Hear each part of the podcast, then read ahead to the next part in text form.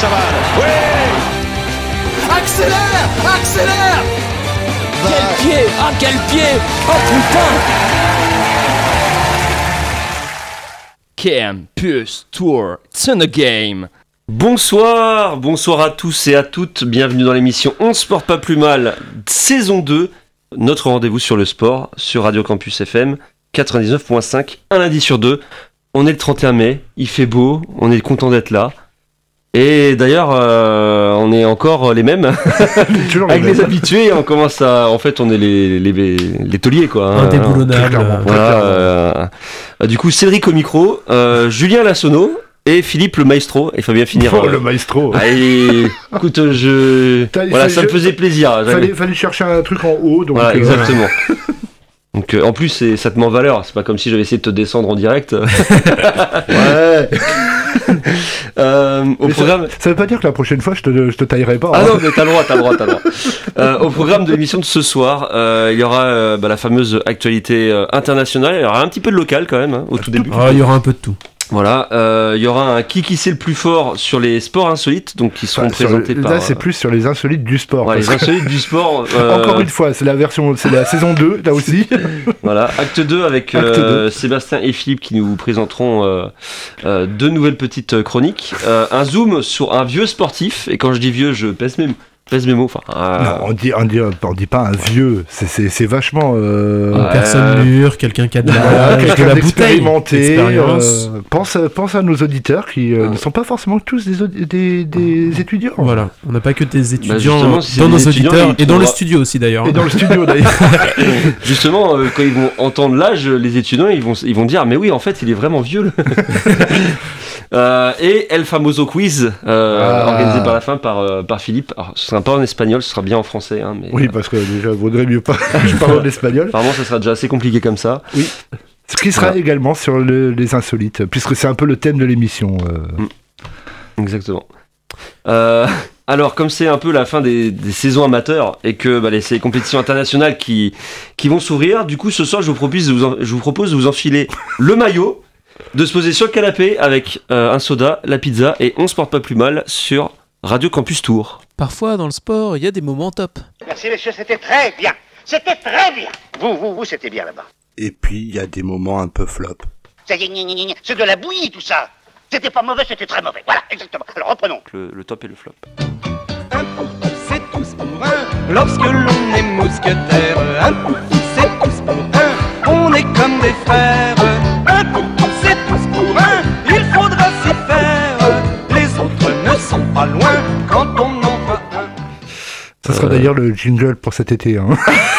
Ça sera le jingle d'intro. Et notre chorégraphie sera officialisée aussi. Ça euh, sera officialisé par la Fédération française de football. La, la chaîne YouTube, euh, tout ce qui va avec. le TikTok, tout ça. Voilà, exactement. Euh, Du coup, euh, top et flop présenté par, euh, par Julien. Bah voilà, c'est ça, c'est parti pour le top et flop. On va commencer par un flop local, après on ira sur l'actualité euh, nationale. Vous l'avez peut-être nationale, internationale d'ailleurs, vous l'avez peut-être vu. euh, le Tour FC placé en redressement judiciaire par le tribunal de commerce. On ne s'y attendait pas, c'est la douche froide, la surprise. hein. Personne n'avait vu venir depuis la rétrogradation. La rétrogradation. Elle est en National il est 3. difficile à dire. Ah, ce c'est dur ce mot. On, l'enlève. Voilà, c'est ça. C'est plus simple. En fait, je voulais tailler le Tour FC, en fait, je me suis fait avoir mon propre jeu.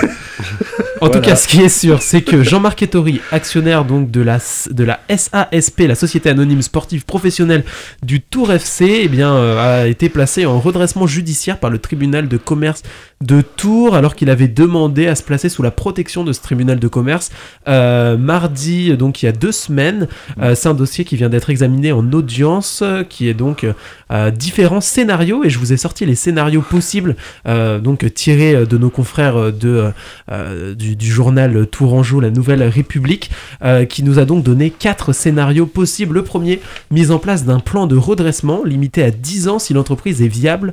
C'est un plan qui prévoit notamment des mesures de réorganisation de l'entreprise qui doivent permettre le règlement de ses dettes et la poursuite de son activité. Je tiens à noter quand même que le club a plus d'un million d'euros de dettes. Euh, plus un prêt garanti par l'État avec pendant le Covid de 500 000 euros qu'il faudra rembourser un jour, plus un million d'euros peut-être supplémentaires parce qu'il y a des procédures au prud'homme en ce moment. Il y a des prud'hommes. ouais. On arrive du coup à peu près 2,5 millions d'euros de dettes à un moment beaucoup. donné. Ça commence à faire un certain chiffre.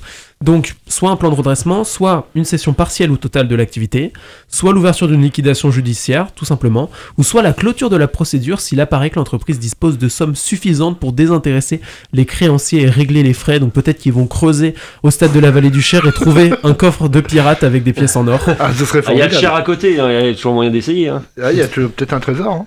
Donc euh, moi je, je lance un appel à nos fidèles auditeurs, si vous avez 2,5 millions d'euros ou un château en bon état quelque part, n'hésitez pas à le céder au club, peut-être qu'on pourra sauver ce beau club de National 3 quand même. Peut-être que Stéphane Bern, avec euh, le l'auto du patrimoine, peut peut-être sauver. euh, Qui sait En tout cas c'était le, le flop, euh, le flop euh, Ouais. eh bien, local, parce que bon, on, le- on le sentait venir et franchement la gestion qui a été faite depuis des années semblait pas propice à permettre le projet- de redresser tout ça. Le projet Ligue 2, euh, qui était pourtant bon au départ, bah, a pris du plomb dans l'aile et puis après, bah, ça a été. Je me souviens de d'Etori qui euh, titrait dans l'ANR il y a quoi Il y a peut-être 6 ans, euh, dans 3 ans nous serons en Ligue 1.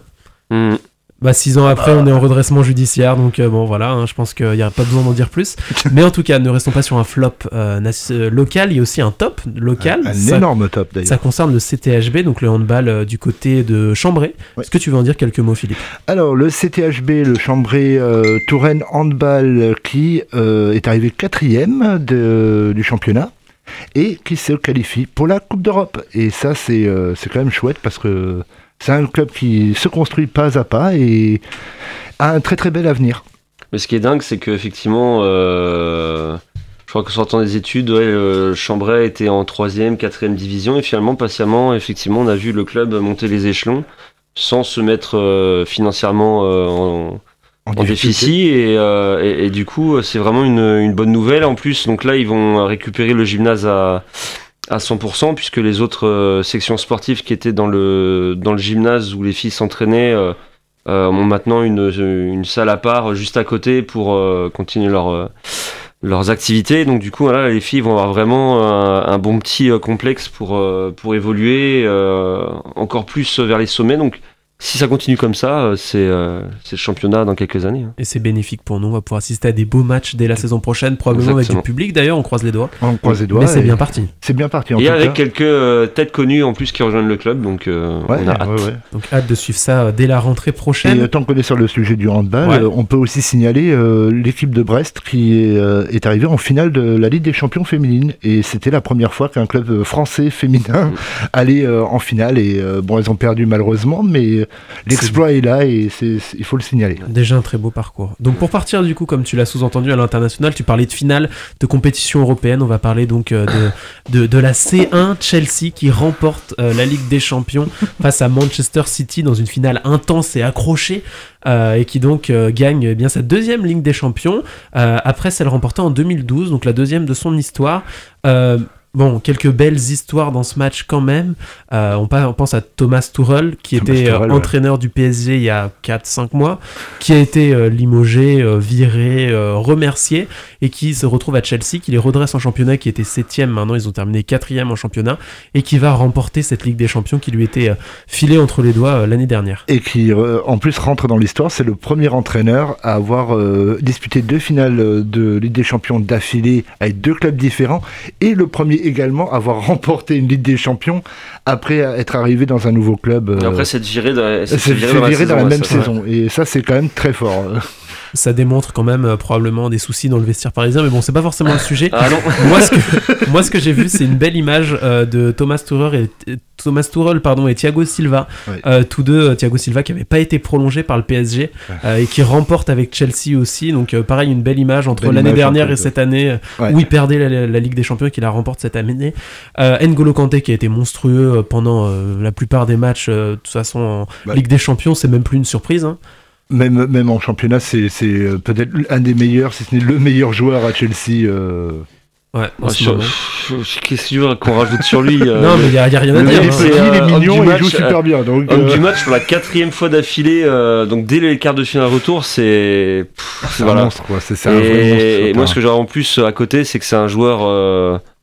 Bah voilà, il fait pas de bruit quoi. Il fait pas de bruit, on bosse, jamais parler. etc. Mais euh, Voilà, sur le terrain, il Ouais. est partout. Quoi. Franchement, chapeau. Ouais, hyper humble, on l'avait vu. euh, On aimerait l'avoir là On l'avait vu à la Coupe du Monde, le mec il osait même pas prendre la Coupe Ouais, du ouais, non, Monde. mais c'est ça. hein. Et c'est Ouais. Pogba qui lui avait donné parce qu'il D'ailleurs, n'osait euh, pas la prendre. Quoi. À propos de ça, euh, tous les joueurs quand ils sont passés devant la coupe l'ont embrassé. Le premier qui ne l'a pas fait, évidemment, c'est lui.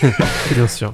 Euh, et puis aussi à noter que Pep Guardiola, qui perd encore une fois la C1, euh, il l'a pas remporté depuis 2011, ça fait 10 ans qu'il l'a pas Et. Manchester City qui va courir encore une fois derrière euh, ce fameux Ah, trophée c'est sûr que quand on n'a pas des joueurs chargés comme des mulets, euh, c'est beaucoup plus compliqué. Barcelone, si. euh. Barcelone, si tu Non, nous non, je rigole, mais euh, pas de bol pour lui. Donc voilà ce qu'on pouvait dire. Le Giro s'est terminé aussi avec une victoire de Egan Bernal, Ouais. euh, vainqueur du Tour d'Italie. Donc euh, voilà, on va peut-être pas s'y étaler. Je vois le temps qui court. Je tenais à, à souligner aussi euh, bah, le début de Roland Garros. Ça fait une semaine. Donc il y a eu un joueur français qui a été éliminé à la surprise À générale. la surprise générale, Benoît Pour P, qui, Voilà. qui a, échoué. Et pour, fi- Encore. et pour finir, une actualité un peu moins drôle, mais qui mérite d'être soulignée, c'est de la Moto 3, c'est euh, Ja- comment on dit Jason, Jason- Jason, on dit à euh, l'anglaise, ouais. Jason Dupasquier, qui est donc euh, décédé, un pilote suisse de Moto 3, 19 euh, ans. âgé de 19 ans, qui est décédé donc dimanche pendant les tours de qualification. Euh, donc voilà, on va pas donner les détails, mais euh, euh, globalement, il a voilà, il, Il s'est est tombé et puis bon bah quand on a des motos qui arrivent à pleine vitesse, bah immanquablement euh, vaut mieux pas être devant quoi. Donc voilà, il a été transporté à l'hôpital, mais euh, malheureusement rien n'a pu être fait. Donc Ouais. ça montre aussi euh, la, dan- la dangerosité des sports euh, mécaniques, des sports Ça automobiles. c'est toujours, c'est le truc, c'est que oui la sécurité est mise en avant. On l'a vu il y a quelques mois avec l'accident de Romain Grosjean en Formule 1. Le- la sécurité évolue, hein, mais malheureusement et encore plus en moto où là. bah, quand tu tombes, le pare-choc, c'est toi. hein, donc, ça. Donc euh, voilà, ça, c'est des événements euh, tragiques, mais qui euh, existent dans le, le sport Dans le sport, automobile et, et qu'on qu'on a tendance à un petit peu oublier, mais qui voilà existent réellement. Donc voilà, c'était mes actus pour cette émission. On se porte pas plus mal. Et maintenant, on va écouter de la musique, je crois. Oui, on va écouter la musique avec je ne sais combien de personnes qui s'occupent. The Boy Next Door, Fresh Coast, Jody Bernal. Allez hop, c'est parti.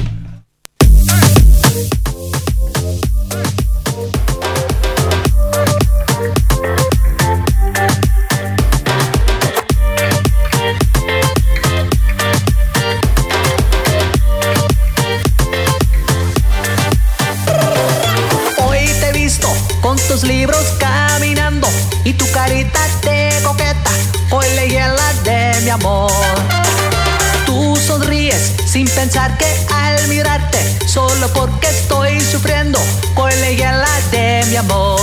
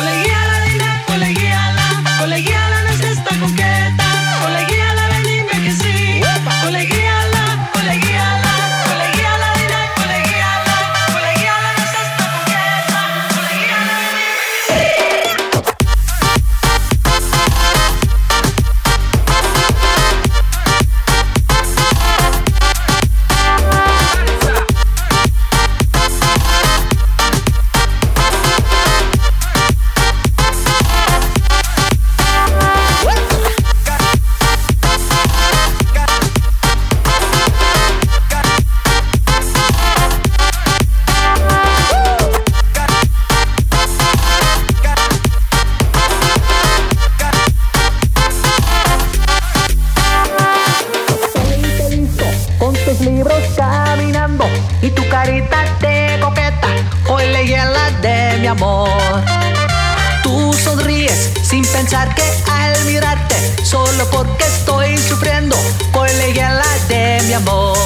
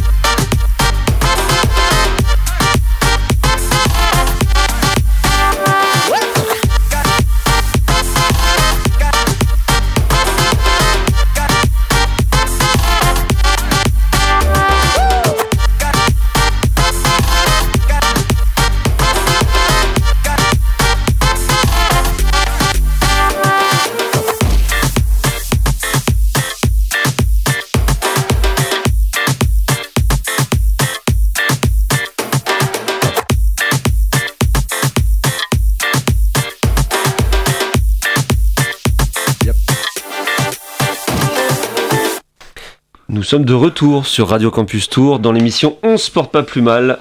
On sort ses biceps et on monte ses pecs pour montrer qui c'est le plus fort. Et le Mexicain, ça a été une épée, un cadeau. Qui qui c'est le plus fort? Moi, je suis objectif, on parlera encore de lui dans 100 ans. Sur Radio Campus Tour 99.5. Deuxième épisode de ces insolites du sport. Bon, ces sports insolites comme vous voulez. On pourrait- Euh, On pourrait en faire euh, toute l'année. Hein. Oui, il y c'est a vrai, des c'est histoires, vrai. mais dans tous les sens. C'est vrai, c'est vrai. Euh, ce qui c'est le plus fort qui est une battle entre Sébastien et Philippe. Et du coup, est-ce qu'on balancerait pas Sébastien en premier? Comme vous voulez. On a l'habitude de. C'est toi qui es présent, Philippe, c'est toi qui décides. Est-ce que Ouais. tu veux commencer ce combat ou est-ce que tu laisses ta place Voilà. Je laisse ma place, moi je, je suis toujours Je passe attaqué la en deuxième. Je passe en deuxième lame. Alors, euh, mon ami Sébastien, euh, c'est à toi, on t'écoute. Bonsoir l'équipe dont se porte pas plus mal. L'info footballistique insolite que je vous propose ce soir, c'est la participation d'Israël à la Coupe du Monde de football 1970 au Mexique. Si la qualification de l'équipe israélienne n'a rien d'insolite, le football étant un sport professionnel et éminemment populaire du côté d'Haïfa ou Tel Aviv, c'est parce qu'Israël s'y est qualifié en tant que nation asiatique. Alors aujourd'hui on trouve ça insolite euh, car Israël est membre de l'UEFA, la Confédération européenne de football, depuis 1994.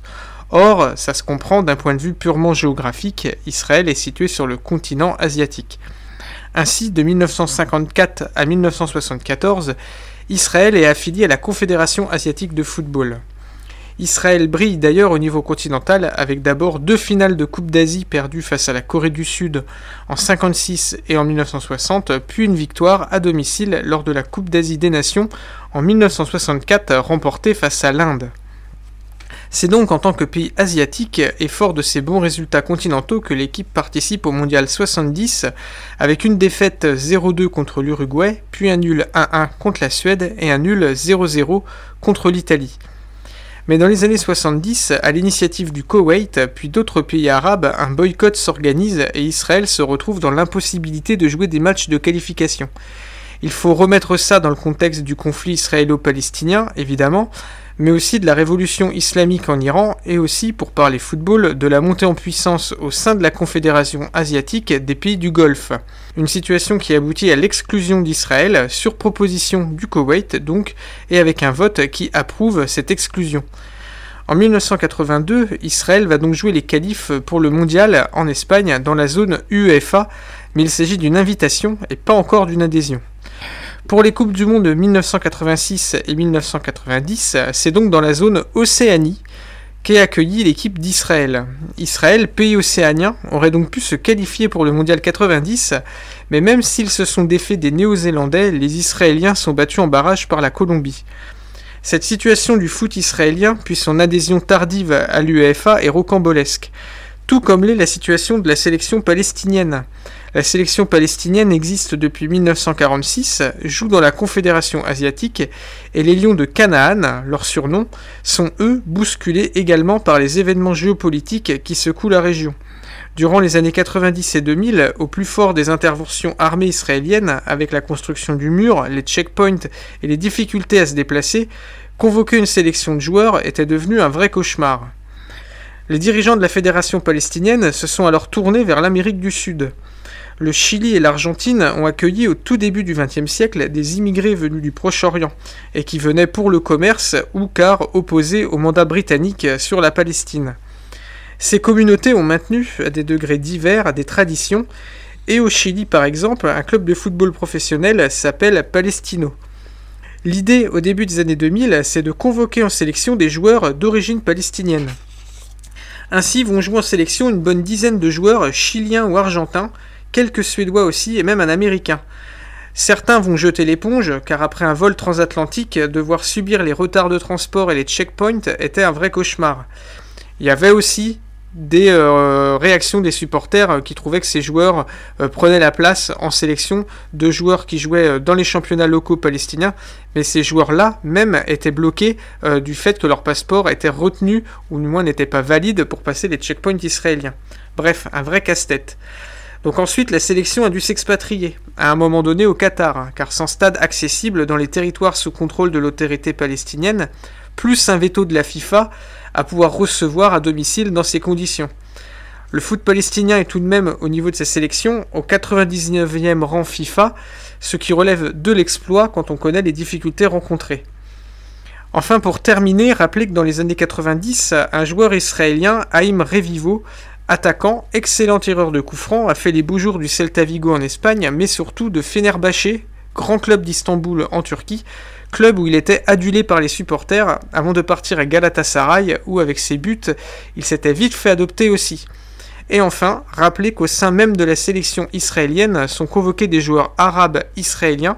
Je pense notamment à Moines Dabour, buteur, qui joue depuis plusieurs années en Allemagne à Offenheim. Et il y a eu quelques années Walid Badir, qui avait marqué lors d'un match nul contre la France, c'était en 2006 ou quand le football peut permettre de mieux comprendre certaines régions du monde et espérons-le servir de pont entre les peuples. C'est alors je savais pour la- l'Israël qu'effectivement ils avaient été euh, tardivement euh, euh, ado- Affiliés adoptés, à- ouais, de- affiliés à l'U- à l'UEFA, mais euh, c'est assez. Des joueurs en Océanie. Ouais, ouais, j'avoue, c'est super. assez. euh, Va jouer contre les, les Samoa américains, toi. Mais bon, ceci étant, effectivement, l'UEFA sait, est beaucoup plus large que prévu, puisque, euh, outre l'Israël qui n'est pas Bah, sur le territoire européen, il y a l'Azerbaïdjan, le Kazakhstan et compagnie. Donc, euh, voilà, l'Europe est Voilà. très très grande euh, au niveau football en tout cas. exactement. Philippe, à ton tour. Oui, alors, l'histoire des 24 heures du Mans regorge d'anecdotes croustillantes. Euh, Pierre Levesque, par exemple, qui conduit 23 heures d'affilée avant d'abandonner. Euh, Steve McQueen, qui conduit illégalement euh, pendant la course, même si ça n'a jamais été prouvé. Beaucoup de témoignages euh, se recoupent. Paul Newman, qui a failli remporter l'épreuve, ou encore Jean Rondeau, euh, qui avait construit une voiture dans son garage et qui bat Porsche. Mais la palme de l'insolite va à l'édition 1953. Cette année-là, c'était Jaguar contre Ferrari, mais surtout Jaguar contre le reste du monde. hein, euh. Et la marque britannique compte bien briller dans la Sarthe. Ils emmènent trois voitures avec un alignement de pilotes 100% britanniques. Et oui, parce que déjà le Brexit, les idées du Brexit existaient déjà à cette époque-là. Parmi ces pilotes se trouvent nos héros du jour. Duncan Hamilton, rien euh, Lewis Hamilton, et Tony Holt. Hamilton était un gars qui, au sortir de la guerre, se lançant dans la course automobile parce qu'il avait rien d'autre à faire. Et il avait une petite habitude à se mettre dans des situations assez loufoques, voire gênantes. Par exemple, en 1947, lorsque Hamilton se rendait sur un circuit à Brighton, dans le sud de l'Angleterre, il remarqua une Bugatti dans ses rétroviseurs. Étant un homme très poli et très intègre sur les routes, Hamilton fait signe de passer, mais la Bugatti n'en fait rien. Dans une descente, Hamilton s'énerve un petit peu parce qu'elle n'est toujours pas passée cette voiture. Et il veut voir qui est l'imbécile dans cette fameuse Bugatti. C'est avec stupeur qu'il se rend compte que la Bugatti n'avait pas de conducteur. Mais aussi que c'était la sienne qui s'était décrochée du camion. Parce qu'il s'était pas rendu compte qu'elle s'était décrochée. Donc revenons au Mans, 14 juin 1953. Hamilton et Holt entrent dans l'histoire des 24 heures du Mans et remportent cette célèbre course d'endurance. Mais les vainqueurs n'auraient jamais dû participer à la course. En effet, après les essais du vendredi, leur course et leur voiture, qui avait le même numéro que celle de la voiture de test, était considérée comme non conforme par les, les règlements de la CO. À la plus grande tristesse des pilotes, qui avaient fait pourtant le meilleur temps, ils voyaient leur week-end s'arrêter là. Ce n'est que quelques heures avant le départ que la Jaguar numéro 18 est requalifiée par la CO, moyennant une très grosse amende. Mais où sont les pilotes? Ils se retrouvaient au restaurant Gruber, buvant café sur café pour essayer de récupérer d'une violente gueule de bois. En arrivant au circuit, Hamilton, toujours passablement éméché, demande à son patron euh, Lofty England Euh, Vous savez s'il y a un hammam dans cette ville? Et de se voir répondre Euh, Mec, tu dois piloter. Même si les pilotes ont un petit peu insisté sur le hammam, ils devaient, euh, et bu- buvant café sur café pour toujours essayer de, de améliorer les choses, à 16h au moment de départ, ils sont quand même, quand même toujours sous comme des cochons. Aucun des pilotes ne voulant commencer la course, le patron de Jaguar a dû tirer à pile aux faces. Qui c'est qui commencerait? Attends, à pile ou face entre pile ou trois face. personnes Entre deux pilotes. Ah, ok, parce que je. pile ou face. Alors je vous ferai grâce de la course, hein, à part que Hamilton refuse de boire du café euh, pendant la course parce que ça lui donne des spasmes au, spasmes au volant. Et il n'y a qu'une seule chose pour qu'il peut soigner sa gueule de bois, du cognac. Beaucoup de cognac. Et à 16h le dimanche, la Jaguar numéro 18 traverse la ligne d'arrivée avec un Hamilton au nez cassé et recouvert de morceaux de pare-brise cassés. Mais vous allez me dire comment ça, du sang et un pare-brise cassé euh Oui, parce qu'à un moment dans la course, alors qu'il roule à près de 200 km/h, Duncan Hamilton percute un oiseau qui fera exploser son pare-brise et lui cassera le nez. Et le plus drôle, c'est qu'il s'en est même pas rendu compte. Ah ouais Le mec, il était encore bien chargé. hein. Alors, mal- malgré cette péripétie, le duo de Rolt et Hamilton remporte donc cette victoire et s'en vont célébrer leur succès comme ils avaient commencé la journée, dans l'alcool. Alors, cette, histoire n'est ni vraie ni fausse, car les protagonistes de l'histoire n'ont jamais réfuté ni confirmé sa véracité. Mais elle soulève une question. Pourquoi le patron de Jaguar a fait rouler deux pilotes ivres? Bah, c'est dû à la mentalité de ce dit patron, Lofty England, hein, euh, qui, pour lui, le plus important, c'est qu'une Jaguar gagne, peu importe le tas de viande au volant. belle mentalité. Hein. Exactement. Après, c'est des Anglais, hein, donc. euh. On est quand même dans de la belle mentalité années 50. Alors, cette histoire est devenue légendaire. Et pour vous dire une seule chose, et euh, nous fait dire une seule chose, ne prenez jamais le volant si vous avez bu. Eux, ils ont réussi à s'en sortir. On sait pas comment, mais ils ont réussi à s'en sortir. Mais on sait très bien que dans la, voilà, dans la réalité, c'est ridicule et hautement dangereux pour vous et pour les autres. Donc, s'il vous plaît, ne buvez pas et prenez pas le volant après avoir bu. Voilà. Une belle morale pour Belle finir. morale pour finir. Ouais, comme quoi on en apprend presque tous les jours. Hein, euh, euh, bon, c'est un peu, je, je pense que c'est un peu comme ça dans tous les sports et dans toutes les a- courses. a- Tous les débuts comme ça dû être mais euh, épiques à un point incroyable. Il y, a, il y a la fameuse histoire du, tout premier Tour de France cycliste. Oui, non, mais euh, À la première étape, il y a un mec qui est arrivé, c'était Paris-Lyon euh, à l'époque. Ah ouais. Et euh, l'étape devait durer deux jours, je crois, ou un truc comme ça. Et euh, est arrivé un mec à Lyon, euh, tout frais, propre et tout. Tout le monde disait, Ah, c'est incroyable, quel exploit et tout. Sauf que le gars, il avait juste oublié d'enlever le ticket de train qui était accroché au vélo. Donc, on s'est rendu compte qu'il avait triché, le mec, il n'avait jamais roulé un, mètre en vélo. à l'autre côté, ils avaient qu'à pas faire une étape à 750 km. 750 km, ouais. Exactement. Ok, bah merci, merci messieurs. On va reprendre notre souffle et euh, on va faire une pause pour écouter Enamorame par le jeune Papi Sanchez.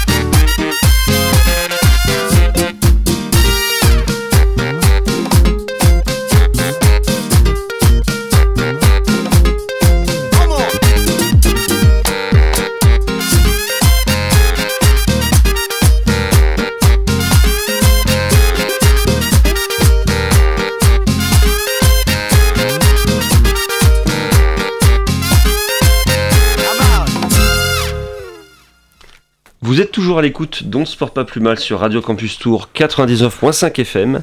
C'est le moment de sortir sa loupe, voici le zoom. En tout cas, la vie privée d'un athlète, ça se respecte. Tout à fait, même, tout à fait, tout à en tout cas, cela, je le Non, précise, non, non. cela ne nous regarde pas.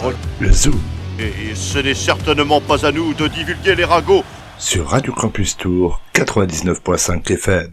Euh, un zoom cette semaine qui est euh, porté sur, euh, sur un joueur de foot. Euh, et c'est moi qui vais vous raconter cette histoire. Parce que bon, euh, normalement cette histoire ne devrait pas sortir de, de l'archipel hein, en général. Mais euh, bon, c'est quand même une légende pour ceux qui suivent d'assez proche le, le foot. Donc du coup, ce soir je vais vous parler d'une bah, d'une incroyable histoire qui n'est toujours pas terminée. D'ailleurs, donc direction de football. Et à l'honneur ce soir, ce sera Kazuyoshi Miura. Euh, alors non, ce n'est pas une moto ni le PDG d'un paddock, encore moins des chaussures de sport. Non, non, Kazuyoshi Oh, Miura, c'est un athlète. euh, dans tous les sens possibles, euh, c'est une légende vivante du football tout simplement. Euh, si les limites de son histoire se résument surtout au Japon aujourd'hui, il fut un temps où Miura était une vraie vedette partout dans le monde. Et pour cause, il a joué sur quatre continents différents. Euh, Aujourd'hui, Miura, il fait les beaux jours du Yokohama Football Club, un club de J-League, donc qui est resté très longtemps en deuxième division et qui est enfin monté. Enfin monté. ouais. Voilà, le gars, il joue quand même depuis 2005, ce qui est plutôt pas mal, donc 16 ans. Voilà, 300 matchs, 27 buts, c'est plutôt pas mal pour un mec de 54 ans. Euh, alors oui, donc du coup, il ne s'est jamais arrêté. Hein, c'est voilà, il est toujours euh, licencié. Euh, L'anecdote incroyable, c'est que il était déjà professionnel avant que Lionel Messi naisse. Donc euh, ça prouve la longévité du gars. Alors justement, c'est par ce détail d'âge euh, qu'il continue de rentrer dans la légende aujourd'hui, euh, car Miura continue à jouer en D1 japonaise encore cette saison. Alors bon, moi certes, c'est pas en tant que titulaire, hein, faut pas déconner non plus, euh, mais il dispute des bouts de match par-ci par-là. Euh, son, sa vraie histoire commence le 26 février 1967, euh, la date de naissance du bonhomme. Dès le début de sa vie, le scénario est déjà digne des plateformes de streaming, puisque euh, il décide de prendre le nom euh, de famille de sa mère, puisque euh, son père entretient des liens avec des yakuza. Donc euh, Ah, voilà, on va éviter de faire un lien dessus. Euh, il est passé par les voies classiques du football étant jeune, par le collège et le lycée, et Miura s'envole à l'âge de 15 ans au Brésil, tiens tiens. Alors évidemment, il parle pas un mot de portugais, hein, euh, voilà, euh, c'est certainement pas la, la langue LV1 au Japon. voilà, il devient évidemment le premier joueur japonais au Brésil. Et euh, dans les 8 ans où il sera au Brésil, il jouera pour 7 clubs brésiliens, ce qui est plutôt pas mal. Euh, le club qui va l'accueillir en 1982, c'est le Club Atlético Juventus. Oui, bah, Il y en a, oui. on copie comme on peut. hein. voilà, il le, qu'il le forme donc de ses 15 ans à ses 19 ans, donc de 82 à 86. Et euh, ironie du sort, en 86, il décide de, de quitter la Juventus pour signer son premier contrat professionnel à Santos, donc au club du fameux Roi Pelé. Voilà, à 19 ans, c'est plutôt pas mal, euh, parce qu'il avait déjà fait euh, quelques bonnes performances euh, dans les équipes jeunes. Et pendant ces quatre années de professionnalisme qui lui restent au Brésil, donc 86 à 90, il y a des clubs quand même comme Palmeiras ou Coritiba qui l'auront dans leur rang. En 90, il revient au Japon.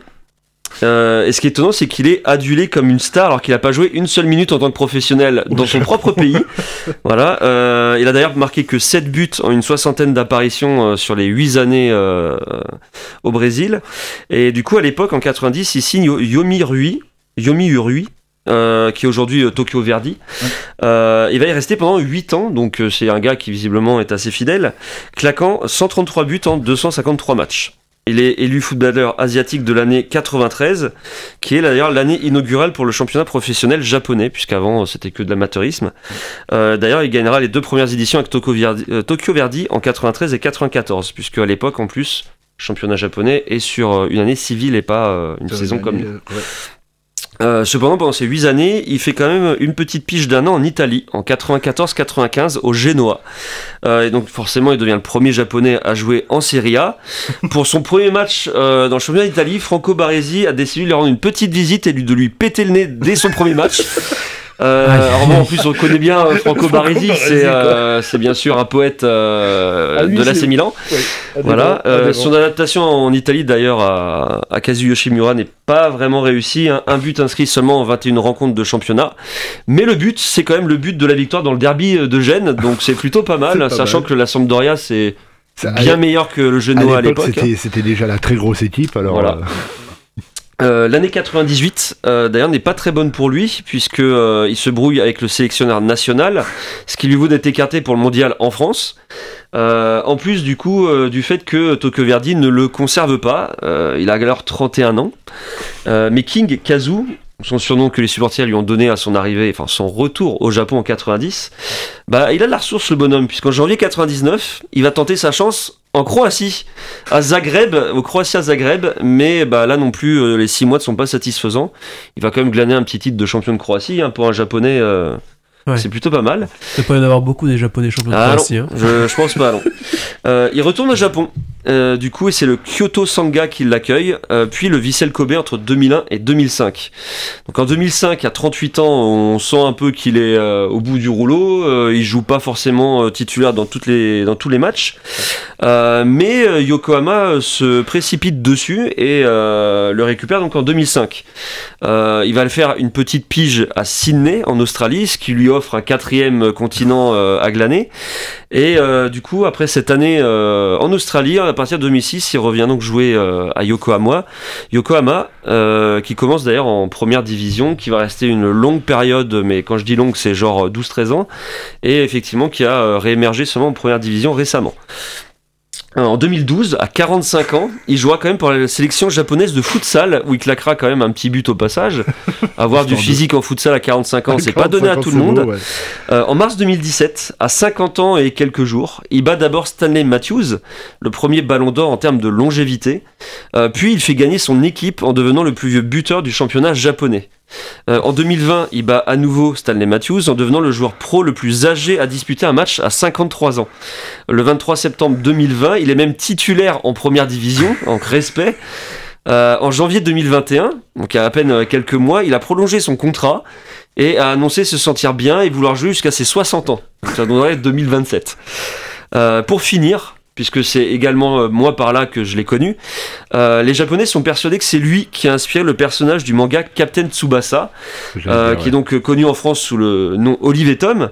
Alors c'est faux, puisque le manga euh, créé par Takahashi euh, a commencé en 1986. Donc 86, euh, Miura était déjà au Brésil à cette époque-là. Euh, donc normalement les, le, le créateur n'a pas pu rencontrer euh, le joueur ou alors euh, c'est vraiment un miracle etc. vraiment au foot. Voilà, mais euh, effectivement, il y a quand même beaucoup de coïncidences dans le manga, puisque euh, Olivier Hatton, euh, donc Tsubasa Ozora, euh, part effectivement au Brésil à 15 ans, À 15 ans. ouais. alors euh, quitte le club de Santos à 19 ans. Donc euh, on va dire qu'il quitte le Brésil aussi par la même occasion pour aller signer à Barcelone. Ça fait quand même beaucoup de, beaucoup de coïncidences. Alors finalement, même si euh, je suppose que les matchs de, les matchs du championnat brésilien n'étaient pas en résumé au Japon, est-ce qu'il le connaissait déjà de réputation avant de partir? Est-ce qu'il y en a eu vent euh, par euh, pure chance, etc. Donc toi, aucun des deux n'a validé le truc, mais ce serait une, euh, une grosse coïncidence quand même. C'est énorme. C'est énorme. Carrément, ouais. Et d'ailleurs, euh, il est en. Peut-être qu'il signera au Paris Saint-Germain, puisque apparemment c'est le club de, de retraite de- Ah ouais, du championnat de France. Donc, On en reparle dans une dizaine d'années. dans une dizaine Parce que d'années à 60 ans, il a l'air 60 d'être chaud encore. À la place d'Mbappé, il est bon là. Donc voilà, euh, incroyable qu'il puisse même encore, euh, il y a à peine un an, être euh, titulaire. Alors, je dis pas à 90 minutes, mais 45, ce serait fou. Bah, c'est fou, ouais, Voilà. surtout à cet âge-là. Et puis en plus, sa volonté, ouais, moi je peux durer jusqu'à 60 ans. Tout le mal qu'on lui souhaite, quoi. Voilà, nous, nous, à notre âge, on est déjà, on est déjà pété, hein, donc euh, je te dis tout de suite. Hein. Eh. Et pourtant, t'as quoi, 23, 24 Donc, euh, Ouais, donc, euh, À peu près 18 ans et demi. euh. ouais, ouais, les croisés, tu connais. Mais euh, ce qui est fou aussi, c'est que malgré sa, au-delà de sa carrière japonaise, en fait, quand il a été ailleurs qu'au Japon, euh, bah en fait, ça n'a pas été un joueur étincelant, quoi. En fait, c'est Ouais. c'est- Ouais. c'est plus un joueur sur la longueur, tu vois. Sur, euh, c'est pas un joueur qui a été euh, monstrueux à un moment donné, qui finit par s'arrêter. Non, il a toujours été constant, quoi. Ah, c'est ça, moi je m'attendais, je savais qu'il avait fait une pige en Italie. Moi je m'attendais à ce qu'en fait il est, il est flambé là-bas et en fait euh, pas du Pas tout. du Pas tout. du tout, hein. Pas Voilà. du tout, ouais. Donc euh, en, Ita- en, vraiment, en Europe il aura jamais eu, euh, Bah, il il, aura jamais fait l'affaire. Bah, il a été champion de Croatie. Voilà, ouais, c'est ça. Donc euh, C'est quand même fort. Est-ce que vous êtes champion de Croatie, vous? Non. non, Voilà. Donc, par contre, là, déjà, il a un truc en plus. c'est vrai. Ouais, et il s'est fait péter le nez par Franco que Oui. beaucoup de gens le peuvent. Ah, la A, c'est rude, surtout à cette époque. Surtout à cette époque-là. Et ouais. puis, il faut dire aussi que les Japonais ont adoré le personnage et l'ont adoré, euh, alors qu'en fait, il était pas si bon, quoi. Donc, euh, c'était c'était aussi son image de euh, joueur japonais qui a joué à l'étranger. En fait, ça suffisait de, euh, pour euh, le mettre sur un piédestal. Bah, c'est souvent malheureusement le, le cas euh, avec les Japonais. Quoi. C'est, ils- dès qu'ils partent à l'étranger, ça devient des méga stars. Ouais. Et au tout début, bon maintenant ça, ça s'est amélioré, mais c'est vrai qu'au tout début c'était quand même euh, c'était bizarre quoi, de se dire voilà, euh, japonais, euh, aller jouer à l'étranger. Et D'ailleurs, euh, moi qui ai effectivement la, euh, la petite saga de manga Olivier Tom sur les- la Coupe du Monde des moins de 19, on le sent dès le début du manga où effectivement un japonais va jouer à la réserve de l'Inter Milan et on sent très bien qu'en Italie, c'est limite il se paye sa tête parce que japonais, Il a- mais a- tu prends pourquoi. Voilà. c'est ça. Donc c'est bien, c'était très bien résumé. Et bah, écoutez, euh, merci, messieurs. Bah, exactement. Merci. Euh, dernier petit son, euh, on va écouter Gabriel Vadim avec euh, Piradinha. Voilà.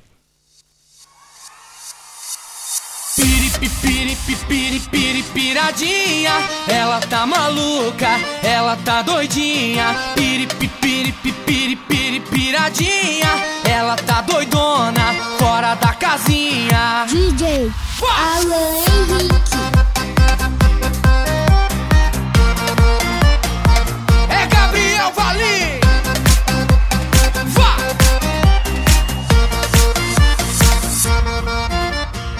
Ela não anda, ela desfila. Quando chega na festa, arrasa na pista. A galera olha, todo mundo quer pegar. Mas ela tá de boa, só querendo dançar. Mas depois de um tempo, bebe e fica piradinha.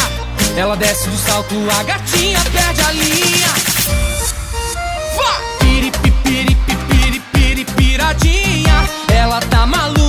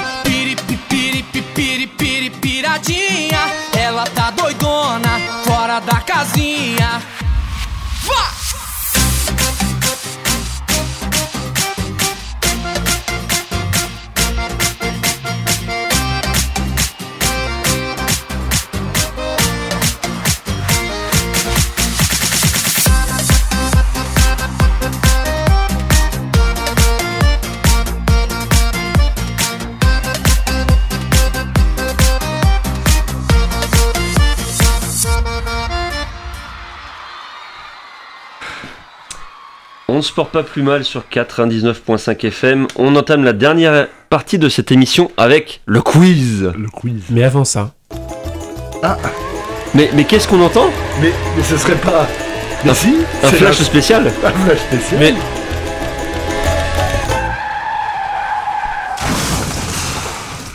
C'est l'instant Mazépine, parce qu'on l'avait oublié. Ah, Ça fait Non, moins, sympa du coup là. Ça faut pas le dire. Ah ben, il fallait pas le dire. c'est que c'était c'est l'instant Mazépine, C'est 20h45 Radio Campus Tour, instant Mazépine. L'instant Mazépine, euh, Nikita Mazépine, donc il a fait le Grand Prix de Monaco euh, il y a 15 jours maintenant, puisque là c'est le week-end de Grand Prix, euh, donc c'était ouais. Il est arrivé 17ème, il n'était pas dernier. Il est arrivé devant son coéquipier, donc avant-dernier. Il a fini une course. Il a fini une course devant son coéquipier. Ouais. Il avait moins de par 3 contre- tours de retard. Il avait trois tours de retard d'ailleurs. Oh là là là là là là. Et le mec devant lui avait deux tours d'avance sur lui. hein. Mais ils sont sur des voitures à pédales euh, dans leur écurie ou Non, sur euh, les tracteurs. euh, Oh là là là là. Ah, bon. As, faut le dire, cette année c'est très très difficile. hein. Extrêmement. Alors, chose, petite, euh, petite euh, anecdote assez comique, on va dire. Euh, Mick Schumacher, il a eu deux accidents pendant le week-end. Il a cassé deux fois la voiture. Ce que Nikita Mazepin n'a pas fait, ce qui est un exploit, ce Oui. est beau. Euh, c'est simple, à un, po- à un moment, euh, Gunther Steiner, donc le patron de, de Ouais. l'écurie, a demandé à Mazepin de ne pas aller trop vite. Parce qu'ils avaient plus de pièces en fait de rechange, donc euh, ils sont à ce niveau-là. quoi. Les mecs ils ont pas assez de pièces Ah pour vache. réparer les voitures. Donc, J'ai hâte de voir euh, sur Netflix euh, Formula One, Drive to Survive. voir ce moment où il va exploser sa casquette, il va se retenir, il va faire bah non, j'en ai pas d'autre. non, non, je veux pas. C'est la dernière casquette là, c'est pour trois grands prix donc. C'est toi qui la paye. Donc, euh, dans son Grand Prix, bah, il n'y avait pas grand-chose à signaler. Si, une toute petite chose, bon, il n'était pas le seul, mais c'est celui qui m'a fait le plus rire, qui a fait plus rire même beaucoup de gens sur Internet. il s'est fait taper sur les doigts par la, la direction de course pour avoir coupé le circuit. Alors, pour ceux qui connaissent le Grand Prix, de- le circuit de Monaco, voient de quoi on parle. Ceux qui ne savent pas, si vous voulez, Monaco, c'est des rails dans des rues.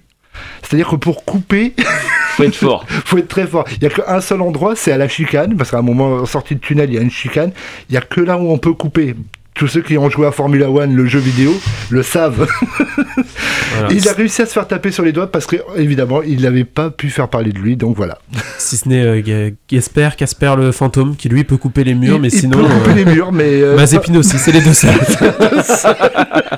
donc voilà. Mais ce qui est dingue, c'est qu'effectivement, quand t'es quand t'es sur Formula One, c'est le pire circuit du monde parce que tu ne peux rien faire. Tu veux même pas essayer de gruger euh, un mec ou deux, euh, mais là c'est vraiment infâme. Et je, je, je mettrai juste un petit truc, euh, le réalisateur du Grand Prix de Monaco, il faut le faire fusiller, hein, euh, je vous le dis clairement, parce que le seul dépassement du Grand Prix qui a eu lieu entre Vettel et euh, Pierre Gasly, mettre un ralenti pour montrer Lance Stroll qui se loupe comme un débutant et qui, pareil, va tout droit, euh, sérieux, vous pouvez, vous pouvez Alors, décaler ça de 15 secondes. T'es pas- presque mauvaise langue parce qu'on a quand même réussi à voir le dépassement de Schumacher sur euh, Mazepin, euh, qui, euh, qui sur le, ro- le, le virage le plus lent, sur le virage le plus lent de tout le de circuit. tout le circuit, Et bah Mazepin a réussi à se faire doubler sur celui-là. Il a réussi. Bon, Ouais. par son coéquipier. Quel homme. Quel homme, la légende. c'est la fin de cet instant et euh, replongeons euh, dans le conducteur. Exactement, C'est avec le phase quiz visible toujours. du sport. C'est fait, les Bleus sont champions du monde Les Bleus sont champions du monde pour la deuxième fois Nous, on fait mieux. Salut Toshiba, ça va? Bonjour. Ça va mieux là, ton, ton rotule là, ça va On mieux? s'est glissé dans le vestiaire. Et ça va redémarrer Et on va les respecter, on va pas faire de faute C'est clair ça Je sais même pas de quoi on peut parler Je sais même pas de quoi on peut parler a rien fait On a rien fait Merde On se prend pour qui Sur Radio Campus Tour 99.5 FM. On dirait un peu moins après les gamins quand même. Bon, oui, après l'accent du sud comme Avec ça. l'accent du et, sud. euh, voilà. Cher. Je, je disais donc euh, instant quiz avec Instant Philippe. quiz. Donc euh, un quiz sur l'insolite, puisque c'est un peu le thème de ces deux dernières émissions.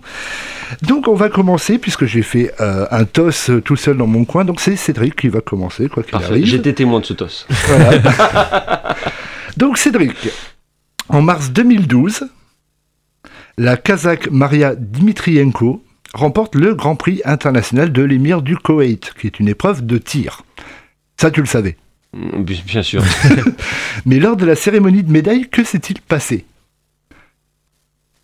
Voilà. Donc c'est une Kazakh. C'est une Kazakh, elle vient du Kazakhstan. Euh...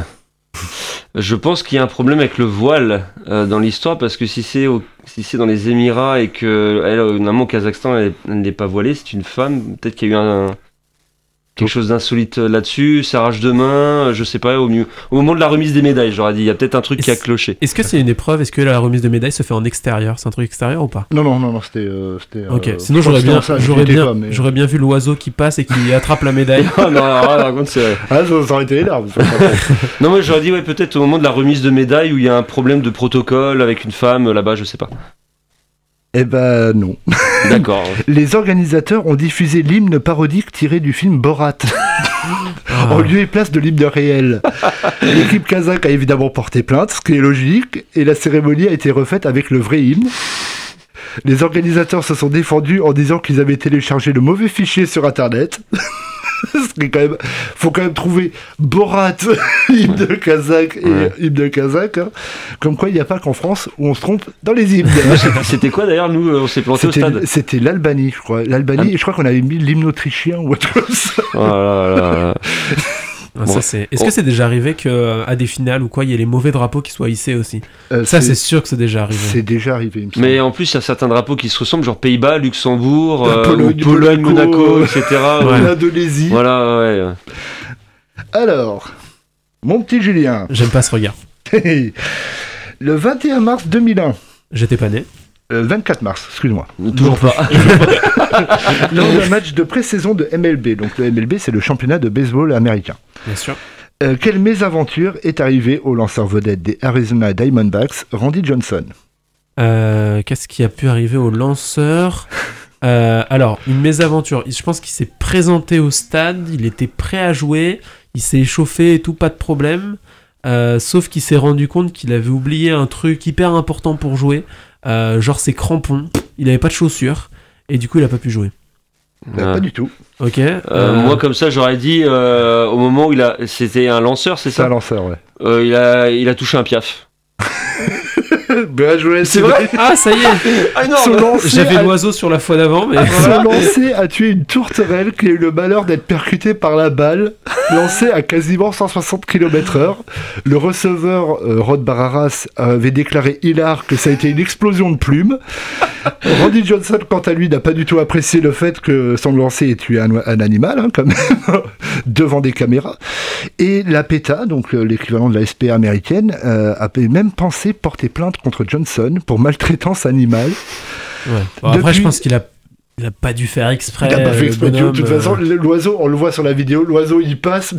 C'est Ouais, vraiment, c'est vraiment il fallait vraiment qu'elle passe à ce moment-là. Quoi. C'est, euh, euh, depuis Randy Johnson a pris sa retraite, il quasiment devenu un Hall of Famer de... parce que sa carrière était juste exceptionnelle. Et il est devenu photographe et le logo sur son site, c'est un oiseau mort couché sur le dos. Donc comme quoi il le prend avec humour depuis. Oh non. Ah, donc. Euh, Ah, un point, Cédric, un bien joué. Ouais, Franchement, J'y croyais pas, mais. Ouais. Alors, euh, juste pour vous dire que c'est déjà arrivé le coup du drapeau euh, qu'on s'est trompé, c'est Seb qui nous envoie ça. Euh, on avait mis le drapeau franquiste à l'Espagne Ah ouais, euh, c'est au chaud foot, quand même. à la place n'imp- euh, d'un autre pays. Ce qui est assez violent aussi. Ouais, quand même. Alors, Cédric, le plus long échange en tennis de table a duré 2h12. Est-ce vrai ou faux? Oh, je l'ai plein si c'est le vrai. Euh. Donc échange, c'est pas, on parle pas d'un match, on parle juste, Juste d'un un échange. échange. Un échange. Je précise. Ouais, ouais. Euh, Nous, on n'était pas loin de, de cet horaire-là hein, quand tu joues avec des anciens de 60-70 ans euh, en plus basse division où ils sont euh, limite des passes. Donc, euh, moi, je dirais vrai. Et là, c'est vrai. En 1932, lors des championnats du monde à Prague, le Polonais Erlich affronte le Roumain Panet. Euh, c'est son nom, hein, c'est pas. Et Erlich, il a fait allemand en plus à la base. Erlich, hein. c'est allemand, hein, ça fait allemand. Euh, deux joueurs au style défensif. Erlich étant ambidextre, alternait le jeu entre sa main gauche et sa main droite. Déjà. Donc il se fatiguait moins, alors que Panet, lui, était complètement fatigué, il a même abandonné. Tu m'étonnes. Paraît-il, l'arbitre avait dû être remplacé car il avait des douleurs au cervical. Oh la vache. Et un des joueurs se serait alimenté pendant l'échange et a même disputé une partie d'échecs tout en continuant le match. Mais non, mais c'est mais- improbable, c'est un sketch. Apparemment, c'est ce que j'ai vu, mais ça serait Même Jacques ce énorme. crétin ne l'a pas fait celle-là. euh. Après ce championnat du monde, la règle de l'accélération sera introduite. Si un set dure plus de 10 minutes et que moins de 18 points ont été marqués, l'arbitre interrompt le jeu et le serveur doit marquer avant le 13e échange. Tu confirmes Bah, je savais que oui, il fallait accélérer au bout d'un moment parce que je te dis, à certains niveaux, quand c'est deux anciens qui n'ont plus la force d'attaquer, c'est infâme quand t'es arbitre. Ouais. Voilà, tu pries que ça finit en 3-7 et tu sais que ça finira en 5. Alors, Julien, Alors, sur, ouais. sur Instagram, qui a le plus de followers Euh, Diego ah, Maradona ou Pelé? Oh. Ah. Cantona Euh, Non, c'est... je réfléchissais euh, ce qui euh, globalement euh, dans tous les, les sportifs ou quoi, je- j'aurais dit un truc genre Ronaldo, mais entre Maradona et Pelé, euh, je- c'est difficile de se dire il y en a un qui est plus euh, plus connu, plus reconnu que l'autre, parce que ça reste deux immenses stars. Comme ça, je dirais Pelé, à l'instinct, je sais pas pourquoi. euh, on Moi va j'aurais mis l'autre Pelé. justement, euh, d'où la question est posée. Eh ben, c'est Maradona avec 7 millions d'abonnés et Pelé seulement 6,4 millions. Ah ouais. Ouais, ça se joue à rien. ouais. Ça se joue absolument à rien. Je vais m'abonner à Pelé, histoire que ça remonte. On va tous faire ça, on va tous On va faire tous ça. faire ça. Mettez-vous tous sur Pelé. sur Instagram. Vu son âge. euh. Alors, Cédric, le smash le plus rapide de l'histoire du badminton a été chronométré à 426 km/h, vrai ou faux? Oh, 426 km/h ah non, mais c'est. Là, Non, là c'est pas un veux- oiseau qui est tué, là, c'est le sol qui est troué. Oui, c'est ça, c'est un manga en fait, euh, l'histoire. Non, mais Non, parce que je sais que tu peux taper vite au badminton, mais je- j'avoue, je ne pourrais même pas te dire si ça dépasse les 100. Je Ah, pense que si, si un, un gros service ou quoi, ou un smash, je pense que ça dépasse les 100, peut-être 150. Ah ouais, Mais 426. 426, je trouve Mais j'avoue qu'en fait, quand t'as des questions comme ça qui sont posées, t'as toujours tendance à dire vrai parce que faut être tordu pour trouver un Mais truc comme même ça. au, au tennis, tu peux pas tirer aussi vite, c'est pas possible. Donc t'imagines au badminton, c'est tellement Mais là, plus du coup, long. vu qu'il m'a fait le premier, il m'a fait le coup une fois avant, bah là, je dirais faux. Ouais, bah, moi j'y crois pas non plus, franchement. Eh ben, c'est faux. T'exploses le bras. hein. En 2013, le Malaisien Tan Boon Hung, alors désolé pour les Malaisiens, hein, je sais pas ils sont tout. nombreux. Ils sont nombreux à nous écouter, a propulsé le volant à 493 km/h. C'était Ah, plus, plus que, que ce que ça, t'as en dit. plus. Plus que ça. Et ça a d'ailleurs été reconnu par le, le Guinness des records. hein. Mais du coup, les mecs, ils ont pas, ils ont pas vu qu'il avait servi en fait. Ah non, mais c'est La vitesse où ça va, là. euh, J'allais te dire, j'aimerais voir la vidéo, mais non, en fait, tu vois pas. bah coup, c'est waouh. Donc, euh, Julien. Ouais. En Finlande, il existe un sport qui consiste à porter une femme. Vrai ou faux? Bon, vrai. Eh ben, c'est vrai. Bon, ouais, je pas réfléchir. du 19e siècle et qui consiste à ce que les concurrents masculins portent, courent en portant chacun leur équipière sur le dos, franchissant une piste remplie d'obstacles, comme si c'était... euh, voilà. hein. L'équipe gagnante remporte le poids de la femme en bière, à consommer avec modération évidemment, et 5 fois son poids en espèces. Ce qui est quand même cool. En espèce, ah ouais. En espèces, ouais. Ceci étant, euh, il faut quand même que tu aies une femme qui fasse moins de 60 kilos parce que sinon, bon, à porter, euh, Ah, voilà, faut dans que le tu sois vraiment baraque. Ah, Parce que sinon, au niveau bière, après, t'es Ouais, mais peu, ouais, c'est ça en fait. C'est il faut réussir à compenser entre la légèreté mais en même temps la bière. Et ça. d'ailleurs dédicace à Mélissa avec qui je parlais avant cette émission et je lui disais ça serait drôle une compétition sportive où ce qu'on gagne à la fin c'est quelque chose qui n'a rien à voir avec le corps que tu vas avoir en étant sportif. Bah voilà, tu l'as Voilà. trouvé. tu l'as trouvé. Alors, Cédric, la course en sac à patates est officiellement reconnue comme un sport olympique. Vrai ou faux?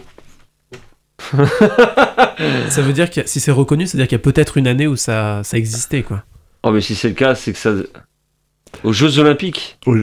C'est un sport olympique ou pas? Ah, un sport olympique, donc c'est pas forcément par. euh, ça peut C'est être par les reconnu comme un sport olympique ou pas? Ou- oh, euh, je, dirais, euh, je dirais vrai, ça paraît trop infâme. mais- Non, c'est faux. Mais Ah ouais. Ça ne fait pas partie des sports olympiques. Par contre, il y a bien eu des compétitions aux Jeux olympiques à Saint-Louis en 1904. D'ailleurs, Ah ouais. euh. D'ailleurs, euh, Pierre de Coubertin avait fait interdire des sports comme ça. Il y avait eu euh, comme sport... euh, il y avait eu des compétitions anthropologiques, c'est-à-dire que c'était des gens de couleur qui pouvaient montrer leur talent, ce qui n'était pas du tout, euh, vu de notre monde maintenant, ultra raciste Ah bah hein, oui. quand même. Ouais, totalement. Euh, Il y avait également une course où il fallait passer à tra- il fallait sauter à travers des tuyaux. Et il y avait la course de sac à patate. Donc, euh, Tu m'aurais dit, il y avait le, le, le, le tir, enfin, le, tu dis les gros canons euh, humains là aussi, j'aurais, j'aurais cru aussi. Donc, euh, Truc de distance, 2 km 4. alors là, c'est une question pour vous deux pour terminer l'émission. Allez. Il existe une compétition de BAF appelée Russian Slap Fighting, vrai ou faux C'est sûr que oui, j'ai déjà vu ça. Où ils doivent se mettre les plus grandes tartes dans la figure et euh, celui qui gagne, celui qui met les plus grandes tartes. Ça existe, c'est sûr. en fait, le, en fait le, le mec qui s'appelait Requin euh, dans James Bond, il aurait gagné, quoi, parce qu'il aurait jamais eu mal à la mâchoire. Oui, donc oui, vrai, je pense. non, je suis sûr, j'ai déjà vu des vidéos de ça. ouais. C'est totalement vrai. C'est un sport qui nous vient de Sibérie où deux adversaires masculins sont Ils face à face et se donnent des baffes chacun à leur tour. En 2019, le russe Vassili Kamotsky, affectueusement surnommé Dumpling ou Boulette, euh, joli nounours de 168 kilos, a séché son adversaire en deux baffes. Les organisateurs se défendent en disant que ce n'est qu'un spectacle et pas un sport. Alors pour les plus délicats, il y a une compétition de baffes dans sur les épaules. Et les adversaires se frappent mutuellement les épaules à main nue jusqu'à ce que l'un des deux ne tient plus la douleur. Et il existe également une version féminine de ce sport. Euh, qui s'appelle le Russian Female Sl- Slap Contest, où deux femmes se mettent non pas des baffes dans la figure, ni sur les épaules, mais des fessées, et celle qui tombe perd l'équilibre ou fait un pas en avant a perdu. Par contre, ce sont des professionnels, donc ne faites pas ça chez vous. Et je vous ai apporté la photo de Boulette, ce qui est très Wow. Ah ouais, mes donc collègues. Chez toi, c'est en Russie, hein, plus rien me surprend. Et voici la compétition pour les femmes. Donc, alors, j'allais dire. Oh oui, d'accord. Alors, pour ce qui s'agit de Boulette, on le mettra peut-être sur le podcast sur le Ah, site internet de par contre, Ça, c'est un peu tendancieux. Pour Voilà, celle de la compétition féminine, on la mettra pas et puis on ne soutient pas. euh, On ne soutient absolument J'allais pas dire ce au genre début, de- c'est cool parce que même les femmes peuvent participer à des Non, sports ridicules, mais en fait, non, c'est pas cool du tout. C'est ridicule. C'est vrai, c'est vrai. C'est même, c'est même limite. euh, Complètement misogyne. c'est totalement misogyne et c'est complètement honteux. Surtout quand on voit la tête du- de l'arbitre derrière qui a l'air de prendre son pied. J'a- J'avoue, j'avoue. C'est, ouais, c'est ça, assez, c'est assez dégueulasse. Hyper malsain, hein. ouais. C'est hyper malsain, ouais. Voilà. Eh ben messieurs, merci euh, d'avoir euh, participé à cette nouvelle émission. On espère quand même retrouver assez rapidement nos deux, euh, nos deux compères, euh, Compères, à distance, euh, voilà, des- qui d'ailleurs, euh, je l'espère, nous, nous ont écoutés en tout cas. Euh, donc du coup, cette émission c'est terminé pour aujourd'hui. Euh, ben, je vous remercie tous les deux. Euh, la prochaine émission c'est le lundi 14 juin. 14 juin. Euh, On, donc, on peut déjà dire que à ce moment-là, le 14 juin, eh ben, on sera à un moment où il y aura L'Euro- foot qui l'Euro aura on va commencé. depuis 2-3 jours, etc. Votre équipe, dont se porte pas plus mal, prépare peut-être des choses pour l'euro, donc restez connectés aux réseaux Voilà. sociaux de Radio Campus Tour, notamment pour euh, avoir des infos concernant euh, euh, ce qui va se passer pour cet euro. C'est ça. Ouais, ouais. Euh, on passera bientôt en podcast sur le site internet de Radio Campus Tour. Euh, et vous restez à l'écoute puisque dans quelques minutes, il y aura la suite des programmes. Donc, nous, LJDH. voilà, nous, on vous retrouve euh, bah, comme prévu le lundi 14 juin à 20h en direct pour encore plus de sport et de déconne. Messieurs, bonne soirée et à bientôt. soirée. À À bientôt. bientôt.